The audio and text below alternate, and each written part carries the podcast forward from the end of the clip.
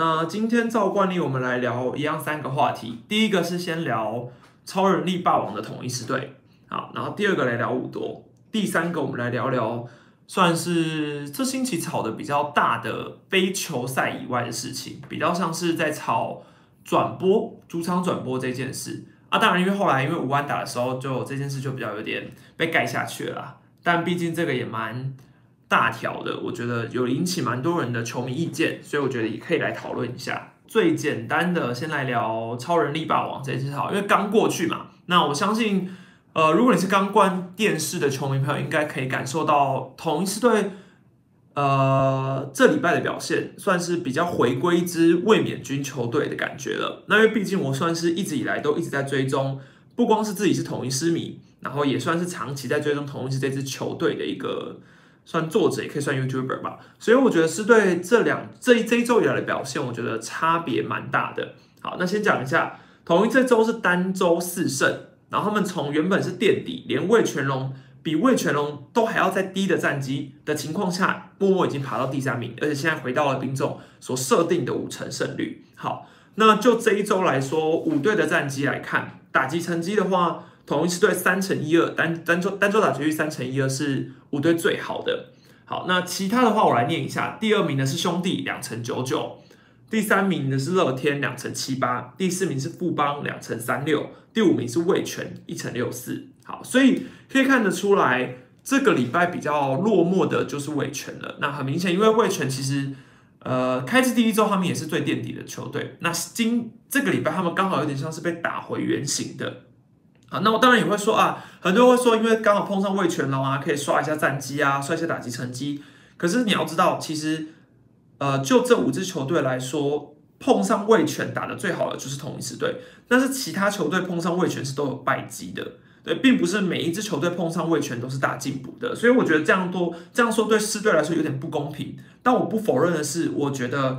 同一是靠着对魏全这三场的比赛。帮他们的打击群恢复了极大的信心，主力打者一票信心都慢慢回来，像苏志杰，然后陈杰宪最后这一场也打回来了，然后林安可又更打得好了，然后其他不不管像后段帮棒次打者，像林敬凯、陈松廷，然后陈松廷今天也有好好的表现，反正就是你知道从前面到后面，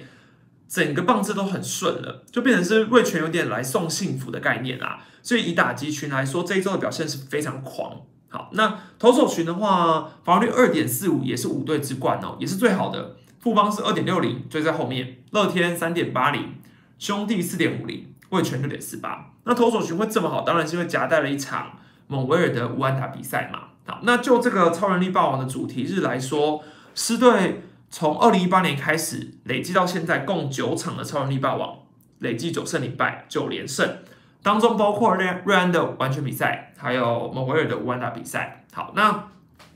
就来谈谈当年瑞安那一场好了。因为其实当年瑞安那一场，我是在电视机前面，算是从第一局看到延长赛结束啊。然后当年是跟林丹搭配的嘛，然后是靠着郭富林的在线全垒打才赢下了这场比赛。那不得不说，就我看比赛那时候的反应，我是真的觉得。这个完全比赛非常神奇，因为我从来没有想过我可以见证到一场完全比赛，而且那个氛围很奇妙。大概是从五局，哎，那局没有延长啊，我的错，那一局是再见全垒，那一局是只是九下而已，因为九上是瑞安投完嘛。然后我还记得那时候是说，都到现到那个时候都还是零比零，对，都还是零比零。然后双方真的是紧绷到一个爆炸，每一个球打出去，你就会觉得一直很盯着守备员到底是打到哪里去，然后最后完成了完全比比赛。好，但问题就在于，呃，我觉得这一场蒙威尔这一场一样是给我同样的感觉，但我必须说，我并没有像上一次看完全比赛一样从头盯到尾。蒙威尔这场，我因为我人不在电视机前面，所以我其实是直到第九局才终于有空打开手机，然后一打开我就发现好像有点怪怪的，为什么都是零？然后看那个比赛，想说为什么主播一直有提到一些啥事？就是主播一直有提到说，呃。记录还在延续，我想说什么记录啊？因为我记得我的印象，我前面就是有时候会看一下 PPT 嘛，然后就有讲说哦，某位已经有被上雷啊，就后来很认真仔细看才发现，哦，他连一次安打都还没有被打哎，然后到第九局的时候，刚好就那三个 play，重庭接的那颗球，然后一个三振吧，然后保送之后最后三振掉赫雷拉嘛，真的是非常的紧绷，然后后来我回去看重播才发现，原来前面还有一些很曲折啊，像是，哎，不知道是是杨家伟吗，还是林敬凯二垒那个手背，然后高国庆有一个飞扑，林子豪也有一个守得很好，杰线前面也有一个，第一局就有一个飞扑，对。那问题就在于一百四十二球才投完了这个无安打比赛嘛，所以大家都会开始去讲说啊，那一个无安打比赛完了之后，会不会带给这个投手所谓后遗症会产生？好，那。先撇开这个不谈，我觉得在那个情境当下，不可能把蒙威尔换掉的，于情于理都不可能。对于蒙威尔来说，这说不定是他一生只碰上一次的机会，所以他不可能去，呃，就教练也不会去问他说你要不要去休息了，或是我直接就把你换掉，因为人的一生就是创个记录。那蒙威尔有没有投到一百四十二球的本事？其实从去年台湾大赛，他就是也会爆气。然后今年其实他的调整局数，他前面的用球数也并不是呃不能达到一百四十二球这种极限。如果你说今天在场上，我记得之前江晨有一次五安打比赛要挑战那一次，应该也是到第九局吧，也是到第九局。那因为其实他到第九局的那个时候，他的用球数也是非常多了。那问题是，呃，连那个时候的情境下，我都不会觉得一定要换头，是因为他可能一生就这一次机会了。那你就你就这样把他换掉，才太惨忍的。当然，我记忆中像是之前陈伟英有一次挑战完打就被换掉了。可是那些例子都是在于说，这个投手本身就有伤病史。可能你像徐若曦，徐若曦那时候被换下场的时候一样啊，他也是算是在缔造记录。可是他本身就是有伤病史，然后投不长。那在这种情况下，我觉得教练要做的还是必须先保护他。可是蒙威尔是一路这样投投投投投投投投到那个程度了，所以我觉得不可能去。换掉啦，这几率真的是不太可能。对，那当然你说之后会不会有一些后遗症的产生？我觉得或多或少有可能，教练要去想一下，是不是要跳过一次先发，或者是用什么情况去缓解他之后的压力。可是我觉得在那个当下你是不可能换下蒙威尔的。好，那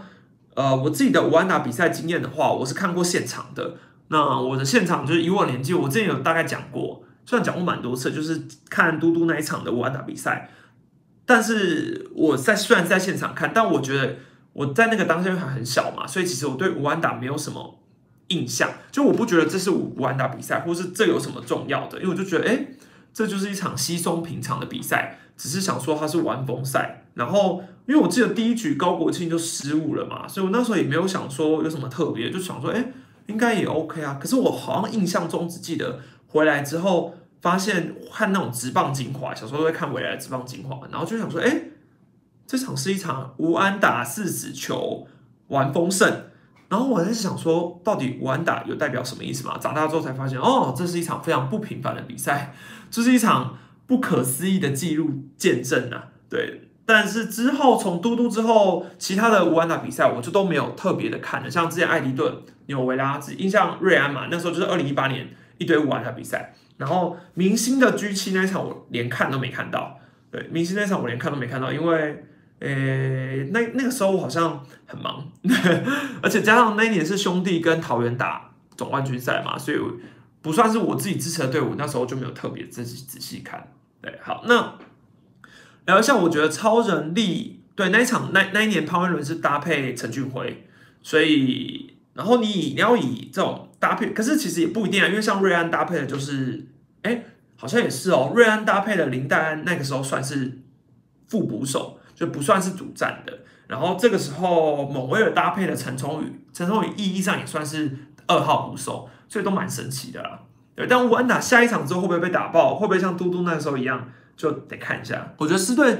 这一周能够拿下四胜，打线上跟投手上，我个人觉得。有一个关键，打线最大的关键，我觉得就是高国庆。重温一个老问题，以前我就算过了，高国庆什么时候要退休？高国庆能打多久？或者高国庆再打多久，会对于统一的异垒造成什么样的伤害？这些事情我以前都讲过很多次。那就算到了现在，我也没有觉得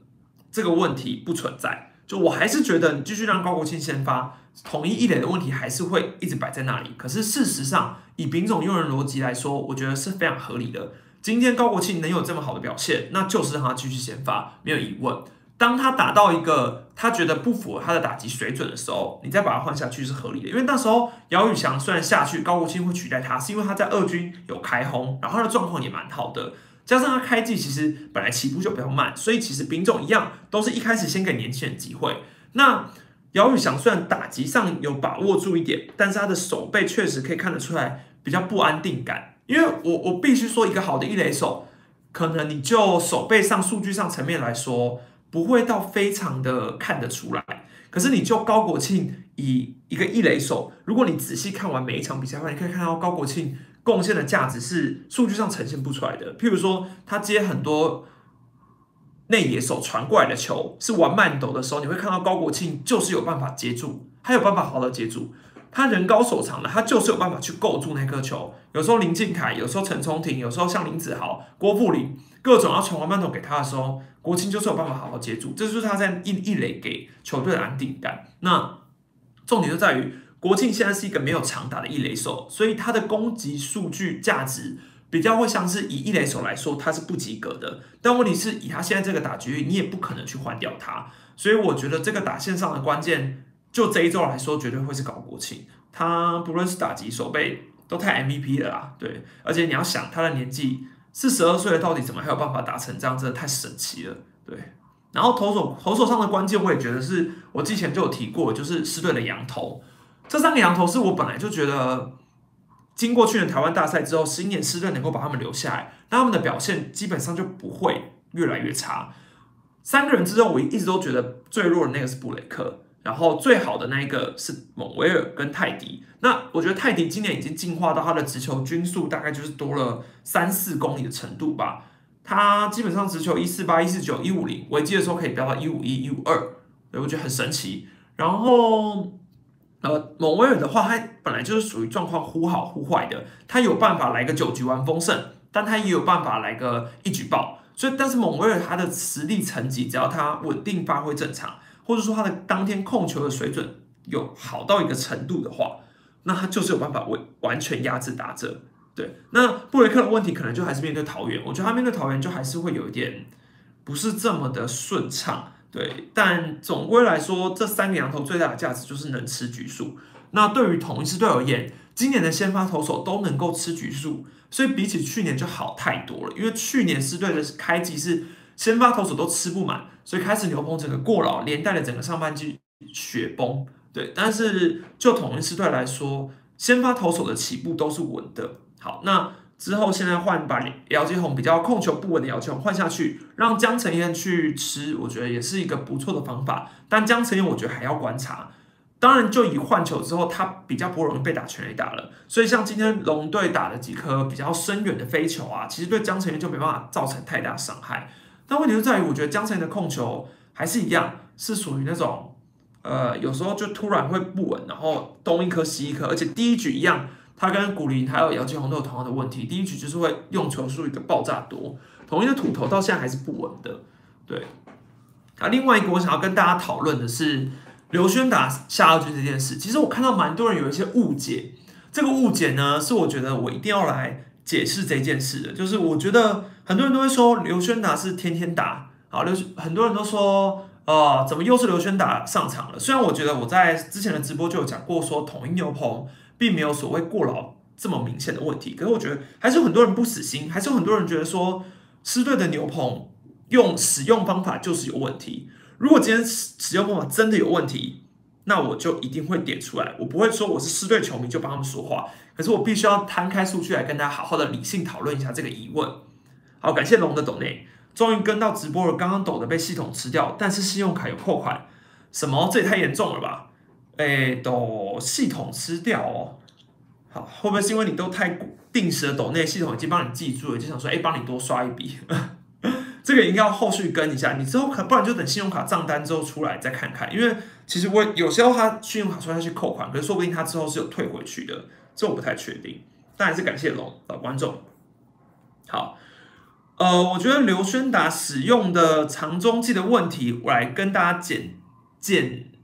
简略说一下哈。来，像比如说大家说天天打，但刘轩达今年哦，甚至连一次的连续出赛都没有。他没有，他总共是队出赛的十四场里面有六场出赛，所以出赛数并没有过半。然后他从来没有。一次是连续两天出赛的，更不用说连续三天了。所以对于普通人所谓的过劳定义，他就先不符合了。他的局数也都没有到很夸张的那种局数，球数也是。然后就以同一是这一周牛棚来说，这一整周都没有任何一个连续出赛的人，没有，没有任何一个，连一个都没有。那我记得之前好像，呃，以今年前四周同一个牛棚来看，就只有吴成玉一个人是有过连续两场出赛，其他全部都是每一天，呃，每一天投完就是休息，每一天投完就是休息。所以你说跟其他队牛棚比起来，四队牛棚真的已经很幸福了，因为他们的先发局、先发投手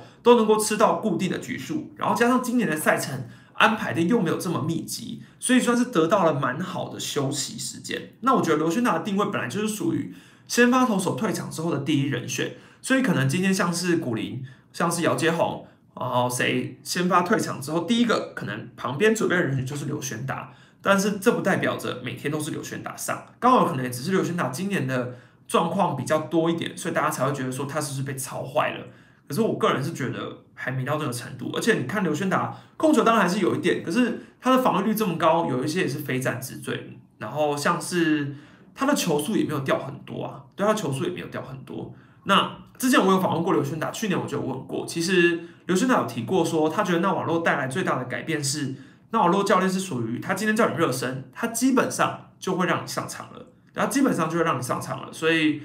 呃，如果你要说在旁边消耗热身，可最后没有上场的话，这个在纳瓦洛身上可能有点不太成立，可能有点不太成立。好，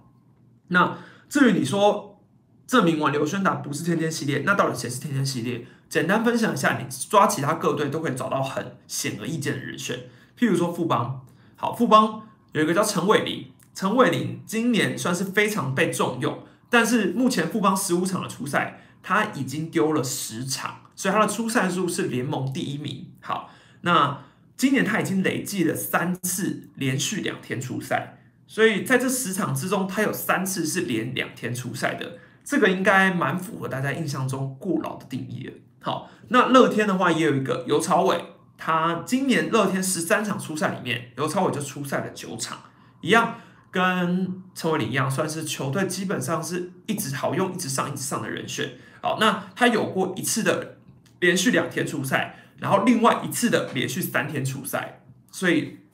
连三天出赛，这个对于投手的消耗自然就更大了。好啊，再来，大家会说兄弟，可是其实我看了一下兄弟投手群，我自己的印象也是蔡奇哲蛮天天系列的。可是其实仔细看出赛频率，我觉得蔡奇哲上场的情况没有这么严重。好，蔡奇哲。今年兄弟十五场的初赛，蔡奇哲上了八场，是过半没有错，但他就是对上最多的，然后他也只累积了一次的连续两天出赛，所以像是蔡奇哲啊、吴俊伟啊、泡面组嘛，然后谢荣豪，有些人可能会质疑说，哎，兄弟是不是也是很天天系列一直用？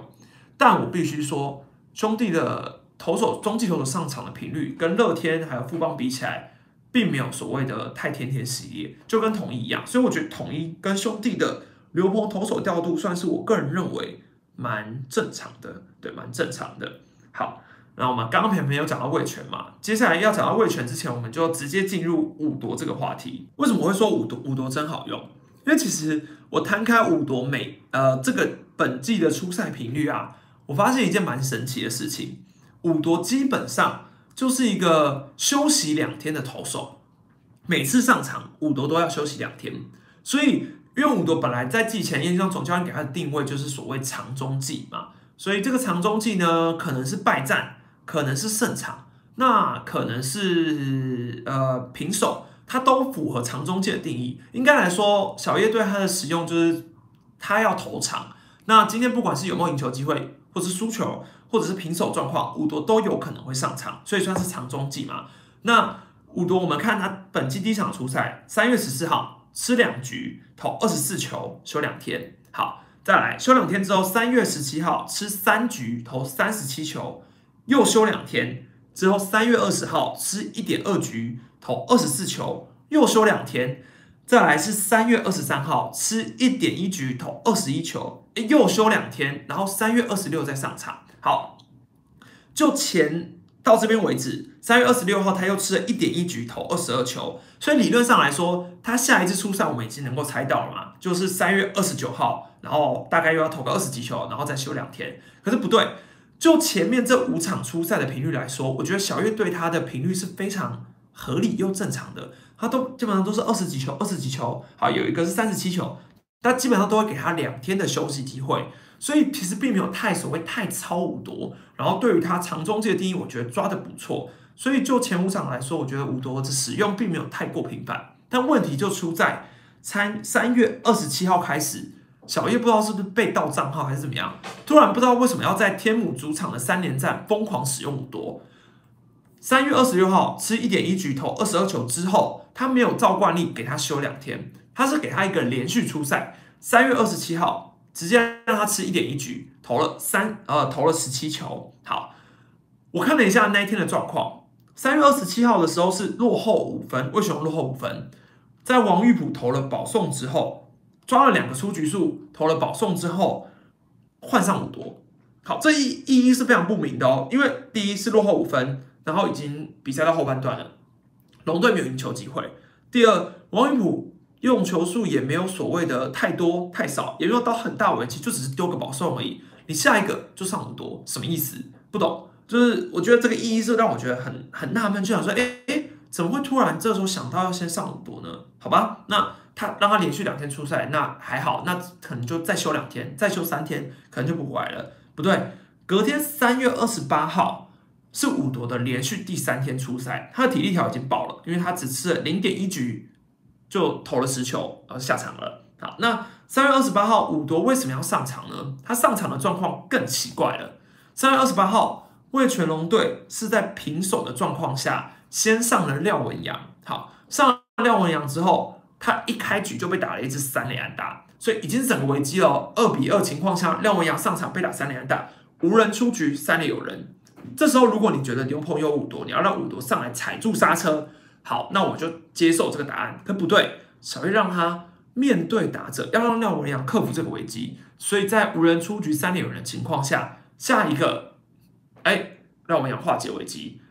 然后好像又下一个，哎，又抓了一个出局数，跑者还倒退路哦，倒退回到一垒，所以还是二比二平手，两出局了。廖文阳已经度过危机了。结果这时候换五夺上场了，哎，哎，神奇。他之前有危机的时候也不换，呃，也也不是说是真的平手要踩刹车，真的状况很危急的时候要换他。那让我讲好不容易也度过危机了，突然又要又又要上五夺了，什么意思？不懂。而且是通常到连续三天出赛，就是所谓非到必要，就是可能守护神啊，或是这种真的是别没有其他人可以用了，你才要连续三天出赛。可是我不懂为什么又又要上五夺？哎，这是什么意思？就是。连三天出赛，这个定义是让我觉得最最最最纳闷的，所以会让我觉得叶叶总那时候的调度是不是怎么了？就是他他有什么想法，或是这两天发生了什么事，他才会想要疯狂上五夺？好，这是最奇怪。也就是从这连续三天出赛之后，商品也开始发现了，哎，是不是五夺上五夺上五夺上完还是五夺上呢？就是这是一个非常奇怪的定律。所以从这次后开始，五夺就迈入了一个过劳循环了。好。连续三天出赛完之后，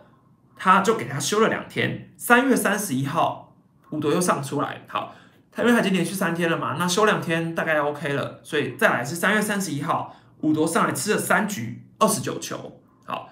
三局吃二十九球已经是非常，而且三局都没有失分哦，算是投的非常好，好，又回到之前的频率喽，回到之前的定义，又是又休两天，又休两天，然后直到昨天四月三号。再上来吃两局，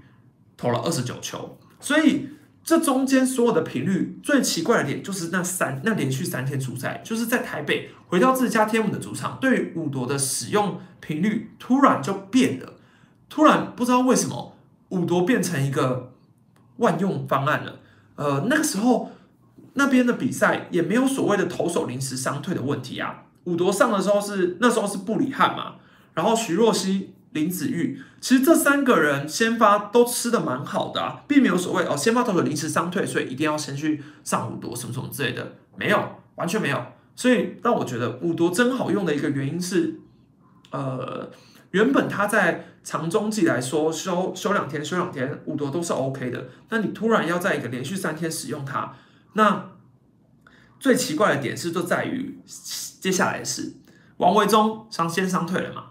徐若曦这礼拜也伤退了，他对同呃对同一次投了一局之后，他也伤退了。好，那两个先发投手都退了，统一呃魏全龙怎么办？他一定要再拉先发投手嘛？所以他是不是要先减少牛棚投手？那他应该没办法把田泽就这样放下去，因为田泽是他们胜利的时候最有机会为他们守住胜利的人，所以他现在把五夺放下去，他想要换五夺换成刚龙上来，因为刚龙他就又可以吃一个羊头先发嘛。好，那问题来了，他要让刚龙上可以，可是要让刚龙上之前，他还是想要放五毒上。你今天把刚龙要拉上来前，我一定要先再利用一次五毒，因为我现在投手不够用嘛，我先发已经不够人了，那我没有人可以拉先发，所以我最后妙计妙计，打开锦囊一发现啊，还有五毒可以用啊，所以叶总想到了。要在四月七号的时候让呃五夺投先发，好，那这个让五夺投先发就神奇了，为什么？因为是在我刚刚有说，他上一次出赛是四月三号，吃两局投了二十九球，所以他等于休了三天之后又要出来先发，好，这为什么对于五夺很不友善？因为呃大家都知道，一个中继投手要在季中突然转先发是非常困难的。因为它需要一个拉长局数的调整时间嘛，因为中继讲先发这个都是慢慢来。如果你说今天是先发转中继，这你可能就是用球数放在那边，所以你可能就是拖个牛棚日什么，这还可以。可是你中继转先发的代价，可能是你原本已经调整好，你今年就是三十球、二十球的频率，可是你突然要拉成七十五球、八十球，这超级不合理吧？所以说不定。叶总就想说来个假先发，好，那投场投个两局，投个三局之后再让他下，反正五夺要用也要用完他最后最后的价值嘛，对不对？所以这样我下去之后要休十五天，所以我有两周用不到五夺，哎，那太可惜了吧？所以我是不是要把五夺最后的一个机会用完？用完之后，哎，上纲龙，完美啊！我杨将呢，说不定可以开始找了，反正之后就把五夺。割舍掉也 OK，因为五夺已经尽到它最后的价值了。好，那我必须说，我觉得这些用法不是不可以，可是看在大家眼里，当然还是会替五夺觉得很不舍。对，替五夺觉得很不舍。那我也必须说，我觉得魏全龙这个算是呃无计可施中唯一一计了，就是因为其实叶总蛮保护先发投手的。大家有看像布里汉？布里汉一样，他先发什么呃，也是都是七八十球就先退场了。可是我个人觉得叶总的保护投手的逻辑跟我们大家心里想的有一点点不一样。譬如说，他保护投手，先发投手用球数他都控制在七八十球，不让他们投太长。但问题就在于，他们都不让他们投太长之后，投一休四，投一休四。所以到底投一休四比较容易过劳，还是单场用球数比较容易过劳？这个是我个人也蛮好奇的一件事。你看，像徐若曦用球数不拉高，投一休四，还是出问题了。林子玉用球数，呃，也没有拉很高，然后上一场也算是投一休四，今天是投一休四，所以又出来了。好，那今天就他对统一的比赛来说，我个人觉得是蛮跌跌撞撞的。那你说是不是投一休四的问题？这也不知道啊，这也不知道。好，再来，呃。布里汉好像是明天的先发投手。布里汉上一次出赛是礼拜三吧，四五六次，所以一样，他又是投一休四。所以就像我之前对于那网络教练刚来台湾的时候，保护先发投手调度产生很多质疑一样，就是我个人认为，保护先发投手代价就是牛棚投手要付出的，所以保护前面的先发，后面的就是五夺来扛。那以魏琼现在的牛棚来说，五夺当然是第一个受伤者。那接下来要要面临的一个问题是，当五夺下二军之后，他们要开始拉长先发的用球数了，会来得及吗？来得及吗？五夺先发完之后，刚龙直接上了布里汉，然后再他林子玉，那他又要再拉谁？他又要新的土头，所以他先发投手一旦是场崩之后，他的打击又还没有办法跟上联盟平均的水准，这个球队的战绩就会兵败如山倒。所以就很可惜，他上个礼拜打出这么有竞争力的态势。上个礼拜其实打得非常有竞争力，很拼。然后在天母，其实让大家看到这是新球队的潜力。可是对于新秀来说，最怕的就是伤兵。所以当伤兵一个一个慢慢慢出现之后，新球队接下来的问题就会很严重了。对啊，不过其实我觉得大家对于龙队第一年的战绩应该都是预测垫底吧。所以其实大家也就平心而论来看就好了。对啊。算是我个人觉得蛮蛮妙的啦，对。但是去年拉网多教练其实也是先开头让先发投手投少，慢慢慢调整才多。那最后是收到他的成效，所以不知道叶总今年这个方式是不是有没有办法复制像去年这样子的结果？我觉得大家也可以观察一下，尤其是在王维忠一受伤，然后徐若曦又受伤，然后他这几天你看像是刘继宏也受也受伤。然后板凳的深度一直以来都会是一支新球队比较头痛的要去面对的问题啦。只能说真的还好有这个扩编选秀，你看扩编选秀选进来的其实都表现的蛮好的。应该说你看像廖文阳、王玉普、叶叶总修的好，然后你看像是曾桃龙，你让他持续上涨，他就把成绩拿回来了。然后那个还有谁啊？哦，陈敏杰也是啊。所以我觉得扩编选秀对于魏琼人来说，注意算是非常非常大的。如果没有这个扩编选秀，让这些外呃也也算是被直棒有点在战力边缘的选手进来的话，嗯，龙队现在可能会更惨。对，龙队现在可能会更惨。最后我们来聊聊主场转播这件事。哦，这个起因呢，就是在四月一号，呃，富邦跟兄弟的那场比赛。好那个时候是詹子贤打了一发全垒打，好，那那一发全垒打算是把比分追进嘛，从二比六变成三比六。然后呢，在那个全垒打当下，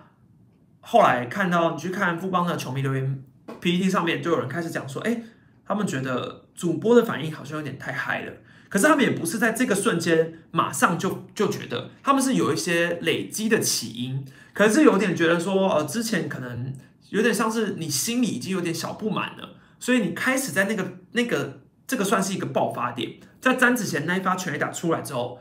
引爆了这件事。好，那后来也有很多球迷去进攻这个主主播的粉丝团，主播是谁我就不讲了，大家应该都知道我在讲谁。好，但是我觉得这个事件就在于说，很多人有去进攻这个主播粉丝团。好，那这当事人也有出来回应了。那他有回应说，比如说他跟网友在有一些互动啊，比如说啊，富邦欠你钱吗？啊有人说，你们觉得播报的时候就应该要偏袒主场吗？什么什么之类的。那后来又被转到 PPT 上面，然后又开始大爆炸，大家就开始来讲说，你一个富邦台找来的主播，可是你居然呃去呛，也不是呛，就是跟主场球迷算是起了一个小争执，以至于这个主播后来。就又开了直播来澄清这件事，算是一一的回应大家的问题。好，这算是一个懒人包啦。整起事件的起因是这样。那在他直播回应之后，这件事就慢慢结束了。可是问题的症结点有没有改善，我是觉得很难说啦。我是觉得很难说。好，那就谈我这件事，我认为啦，这个起因就是说这个引爆点，詹子贤这发全雷达，我去找了回放的影片。如果大家现在去找，你就直接搜寻。主播的名字，然后在后面 tag 詹子贤全雷达，你就可以在 YouTube 上面找到这部影片了。好，但是你去打开这部影片之后，你其实你平心静气的去看，就以我是统一思迷来说，我平心静气的看这支影片，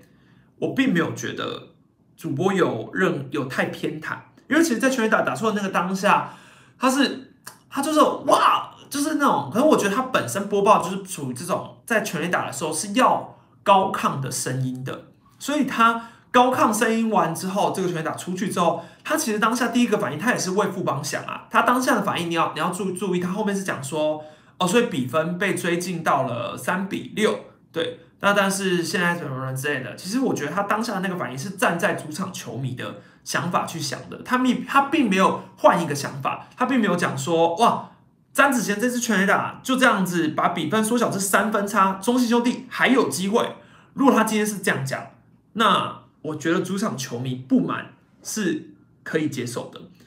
就是如果今天他是觉得他是站在兄弟立场去讲这些话，那主场球迷会不满是合理的。但问题是我并没有觉得他有太就是太站在兄弟这个立场。对我觉得他表现出来就这个引爆点来说，我觉得蛮不构成的。对，那当然主场呃，应该说富邦的球迷会有这样子的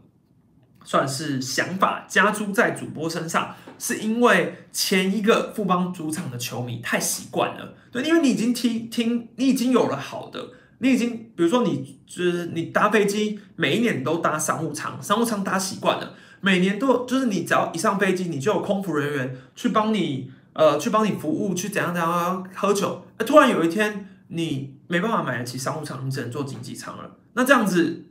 呃，你心里总是会有点不适应嘛，你就觉得说，哎。好像哪里怪怪的，所以你就开始找经济舱麻烦，你就觉得说，哎，经济舱怎么少了少了什么，少了少了哪里，少了怎样，少了之类的，就是怪怪的，你就是会觉得，哎，哪里怪怪的。所以我觉得这是一种叫做呃由深入简难，对。所以当然，我觉得前一个主播看在客队的球迷，或是看在一些你想要冷静看球的球迷里面，会觉得说很很怪异，就会觉得说，哎，这主播也太不中立了吧。但问题是你去看，呃，我觉得前攻的播报方式就是非常的神奇，就是主场球迷非常吃这一套。那我会我会觉得，如果我今天是不帮球迷，我真的会看得非常爽，对啊，所以这蛮就是真的蛮就是会有差异的，这适应其实真的有差异的。你看，像每次现在看到那野手被乱成一团的时候，你就会想起前攻的乱成一锅粥。对，然后如果今天说，如果是呃客场球队打一支全垒打的话，前攻就会说，啊，这个球过去了，就是过去了，或是过去了，而他的落寞就是会展现在一个你的心里，所以我就觉得啊，我相信如果是富邦球迷，一定会觉得很很难调试啊，所以你们心里会有不满是合理的，但是我我我我觉得就把这个不满去宣泄在。今天发生这件事情的主播上面是不太好的，对我觉得是不合理的，对他很不公平啊。对，因为他的播报方式，你要想，他本来播报出来的方式，他是从当年未来在四家转播权都拿在手上的时候，他有办法去，他他他有他把转播权拿，他是在四家一起分立的时候去转播的，所以他本来的习惯就是没有到非常非常的偏颇。对，然后你再讲，呃，其实从去年开始。他就已经是富邦的英语台的主播了，然后他同时也有身兼中信兄弟的爪 TV 的主播，所以就这个情况来说，他其实去年就已经有身兼两场主场台的问题了，但是今年就还是一样，对，今年就是他他他身兼两两场主场台，他今年还是身兼两个，可能今年就出问题了，因为可能开始从英文过去了，所以是中文吧，所以我就觉得是调试的问题啊。个人觉得，就以现在这个收视多元化的年代来说，主场主播跟主场球评已经快要变成显学了，已经快要变成显学了。所以球迷有选择的权利嘛？所以你今天选择看，比如说你看某某，那你想要得到的就是一些比较主场的享受，所以我觉得是合情合理的啦。只是我觉得。不用去不用迁怒，对，真的不用到迁怒的程度。像是呃，我觉得 Eleven 其实，当然他前一阵子转播权这件事爆发的蛮严重的，但是 Eleven 有一个我觉得蛮大的特色，是他开始有在做所谓克制化的主场台主播，像是呃，你就以呃那个什么乐天乐天乐天桃园就是雄威主播嘛，那克制化主场台，然后味全今年开始也有一个实主播，也是克制化的。然后再来，还有一个杰盛统一的，他自己家的三台都有所谓的主场台主播，所以我觉得是 Eleven 做的蛮好的一个突破，蛮好的突破。然后像未来的话，你就看团长嘛，因为团长本身就是，我觉得他讲兄弟已经算是很有历史了，啦，对，他也算是兄弟的主场台主播，对。然后像某某的话，不管他是转播统一的，或是转播富邦的。其实都没有所谓的太偏颇主场，就像富邦他们今年不是前攻嘛，所以是轮流，那就没有所谓的克制化主场主播这件事。那统一的也也没有，我觉得我听下来我也觉得没有。然后艾尔达的话，我觉得都是比较偏中立的啦，就是不管哪一个人播，其实我听起来都蛮中立的，不知道为什么。所以我觉得艾尔达给人一个中立的形象，这也是给球迷一个很好的选择啦，对啊。然后我自己因为都看哈密啊，所以其实我并没有像很多球迷，如果你对于这起事件印象比较深刻，可能你会觉得说，因为你一直看富邦台，所以你本来就觉得差异很大。但因为我本身就是看艾尔达，所以我个人是觉得差异真的不太大，呃，差异不太大。对啊，其实我觉得像团长他现在自媒体做出蛮好的经营之后，其实很多人搞不好是你看自媒体看习惯之后，你又回去想要去看他的 YouTube 的。就是我个人觉得，就是现在就是自媒体时代嘛，所以不管是主播球评，像未来，其实今年我也觉得都有蛮多尝试的。他们的球评也开始有去找一些不一样的人。那我觉得就是他们有慢慢的想要跟不同的时代接轨，对啊，这个就是未来的时势所需啊。所以其实你今天如果比如说你想要找一些比较网红型的人去上当主播、当球评，我觉得这都是未来很有可能发生的。尤其是像兄弟经营退去台这样。就也是很合情合理啊，当然你说以网络跟所谓的电视转播，我觉得这在在我传统的印象来说，我当然也会觉得电视转播比较没有办法偏颇，对，比较没有办法偏颇，因为我觉得以电视转播这件这件事情来说，其实要偏颇好像蛮困难的，可是网络好像就很可以偏颇，对我我其实我自己的定义也是这样。对我自己的定义也是这样，所以我觉得主播真的难为啊。对，主播真的难为。林子豪全垒打出来吗？其实我觉得林子豪，就这场想看下来，跟他的球探那时候，我记得去年做选秀的时候，各个球探所预测的蛮像的。对，各个球探所预测的蛮像的。呃，他是一个球棒控制力蛮好的打者，本垒板几率也蛮好的。可是呢，他的长打能力还要加强，因为他太瘦了。然后去年他有就是说三游的话守游击可能不太行，但守三垒是没有问题的。然后三垒的接球手感很好，对。然后长打来说，其实目前也都没有太出来。我没有记错的话，二垒安打应该都还没出来，比较多是一垒安打。那他的外野飞球其实也都没有到很后面，对，都蛮前面的。所以我觉得就是接下来他的课题就是他要怎么把自己变得更壮，对他要有长打爆发力。但我觉得这个是需要。时间去慢慢累积的，一一时之间也是急不得啦。但我觉得你要评估一个球员有没有在季后真的多下功夫吼，你其实很简单的，你就看他明年有没有变壮，就大概知道了。因为其实我觉得很多球员，像林晨飞，今年休赛季回来，我就觉得他又变壮了，他又变壮一个层级。就是我会觉得从刚进来的林晨飞到现在的林晨飞，他的身形上壮硕的程度是差非常多的。这也是为什么他的长打一年比一年还要凶悍，对，所以我觉得一个有在积极重训的打者，绝对是看得出来的。所以我觉得林子豪未来一定是继续往这个方向去迈进啊。昨天若曦是不是被林子豪气势吓到？哎，讲对啊，讲到若曦，我就讲我自己的小观察是，其实若徐若曦在第一局的投球的时候，我是觉得还是算蛮威风八面的，我没有特别觉得异状，但是。我觉得异状的点是在于第二局的时候，那时候转播徐若曦还在投，然后还没有被上垒的时候，转播就马上带到廖文阳在牛棚练投。那我那时候就想说，什么意思？为什么廖文阳已经在练投了？如果今天徐若曦就算他有控制球速好了，也不可能在第二局七早八早练投啊。所以肯定是他第一局下来的时候就已经有状况了，所以一上去可能就只是撑一下，然后就要被换上来了。所以。我那时候就想说啊，应该有状况。然后下一秒，他对呃投完保送之后，林子豪投完第一球，他就下去了，对啊，所以我就觉得其实真的蛮蛮不舍的，又又觉得很可惜。所以其实就回归我们上礼拜的主题嘛，就是对于这些年轻投手，能吃局数还是最重要的。这又带到了，我个人还是认为王一正之所以这么强大，就在于他很会吃局数。对于一个本土投手来说，连吃局数才是最大的重要性。若曦是不是比较适合中继哦？呃，其实我觉得无关乎适不适合。你要说他适合，可能也也是。可是你对于一个选秀前段的投手，通常教练团或是球探，你给他的模板都会是往先发去养成啊。真的不行了，你才会去考虑后援这个选项。因为先发投手对于球队来说才是贡献度最大的啊。所以就像之前为什么陈运文先发练了那么久之后才要转后援？因为如果你一开始就转后援，我知道他可以，可是这对于球队的定型来说，他就已经被定型为一个后援。那后援投手的价值本来就比较低一点。这就像是之前，如果你拿去年就呃魏雄去选廖任磊，为什么大家会这么惊讶？因为在一至六，你去马上选一个后援投手，可以算是集战力，你想象得到的集战力。如果你今天是要拼冠军，那也就算了。可是你也不是一支马上要冲击冠军的队伍，你去选一个集战力后援投手，本身就有点奇怪。无关乎今天廖任伟的成绩好不好，是在那个顺位上去拿一个极战力后援投手，本来风险就高。对我去年选秀，如果有看我直播的话，应该就有感受到我们的亚裔性的啦。请问魏权的先发投手调度会不会超坏牛棚哦？嗯，就是我就觉得会啊，就前面讲的啦，就是我就觉得就是稍微有一点，就是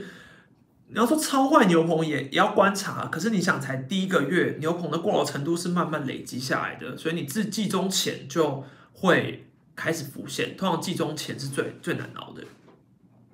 谁能谈谈炸组吗？怎么自打球之后直接消失？因为那时候好好好像说还会还会痛啊，脚还是不舒服。可是我看他今天已经有在二军出赛了，已经有在二军出赛了，所以应该会慢慢好的啦。感谢名字不好想的豆内，名字不好想，这这么难想，会不会跟团长合拍影片？诶，因为上次我有看，就是有球迷说团长有 Q 到我，所以我就因为我本来就是不定时会看团长的直播或是影片。然后那时候看到团长提出一个很有趣的想法，他有讲说，他觉得就是搞不好是呃，比如说像赛后的模式，然后可能就找一个，可能就两个人，然后一起可能会对于这这场比赛谈论一些想法，可能算是那种不同的主播球评搭配，像自媒体也可以来一个赛后访谈时间这种。其实我觉得这个想法超级好。然后团长那时候点名到我嘛，我想说，哎。那我就有在下面留言，就跟团长说，说不定有机会，我们之后就可以来合作。然后团长又说他可以来想一想，所以说不定有机会啊。对我也蛮期待。我有跟团长说，说不定之后六强一可以，如果六强一真的有打的话，蛮想跟团长合作，就是可能中华队啊打的比赛，然后我们就来个赛后分析一下，感觉很有趣。嗯，对猫仔的就左右并持什么看法？哎，都其实我之前开届，哎，去年啊还是前年就有讲一下，哎，不是。上次上次直播应该有提到，二天的后援其实今年的表现是非常好的。当然这几场开始慢慢现形的啦。但你说这个左右病哦，其实就像之前兄弟一直炒博那是左右病一样。所以许明杰教练当然调整后援投手有一套，但是左右病这个东西还是算蛮传统的啦。那我个人是没有这么觉得，我个人是不热爱左右病的人。对我就觉得没有左右，就我觉得左投手。吃得了左打者这个东西算是不一定的，对左右兵对我来说不太能说服我，所以我个人不是很喜欢看到，比如说这个投手投了零点一局之后风平浪静零点二局，然后就把它换下去。我比较喜欢的是，你觉得他的用球数到了，你要保护他，可能他就是二十球、十五球，那你就换下一个，换下一个，这个是我比较能接受的。可是如果你只是纯粹觉得左投手比较能够压制左打者，我是觉得蛮，我我就算蛮传统的。但其实许明杰教练。开季以来调整的后援投手调整的其实蛮好的，所以我觉得这个成果不不能算是马上被抹杀，所以我觉得还可以再观察一下。我看林俊翰哦，啊，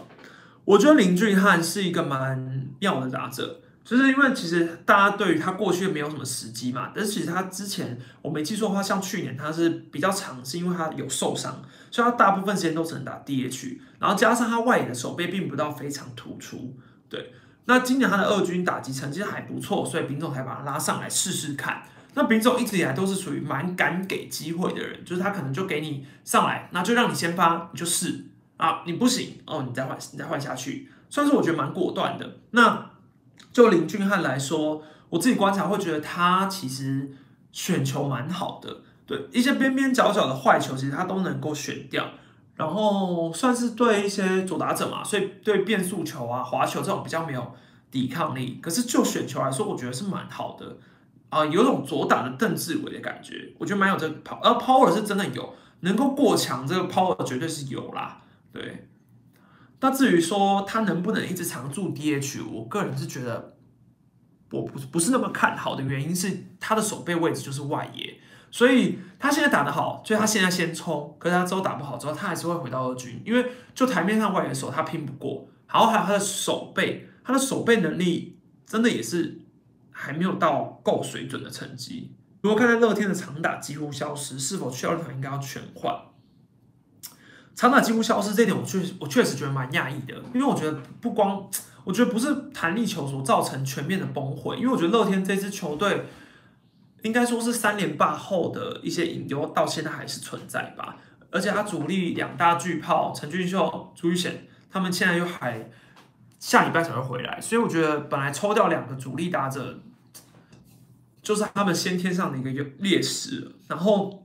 他们也开始有点新生代，现在是多给机会上场，像是邱丹啊、马杰森，他们都要给他们更多机会上场。可是目前算是还没有长出来，所以处在一个有点青黄不接的过渡期。对，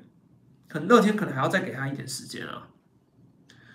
希望今年四队选秀选到谁哟？嗯，其实我觉得无关乎希不希望哎，因为就台面上来说，选得到的大概就是吕彦青、曾仁和。二选一吧，